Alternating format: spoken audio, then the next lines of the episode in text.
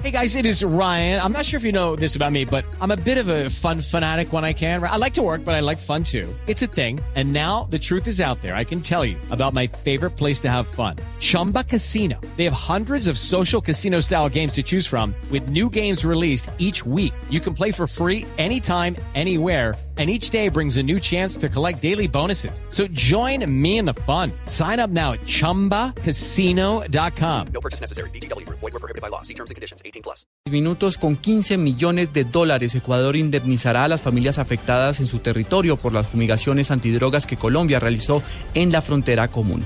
Detalles de esta noticia con Alejandro Romero. El gobierno del vecino país confirmó a través de un comunicado de la Cancillería que entregará esta millonaria suma a las personas afectadas por las aspersiones de glifosato como compensación por los daños ocurridos entre los años 2000 y 2007. Aunque la comunicación no especificó desde cuándo empezará la entrega del dinero ni el número de familias beneficiarias, aclara que esta decisión se da como parte de un acuerdo que puso fin a una demanda interpuesta por Quito en el año 2008. Esto ante la Corte Constitucional de Justicia a raíz de las fumigaciones aéreas de los cultivos de coca en el área limítrofe. En la actualidad Colombia reanudó las fumigaciones, de las cuales hasta el momento no hay queja desde Ecuador sobre afectaciones. Alejandro Romero, Blue Radio.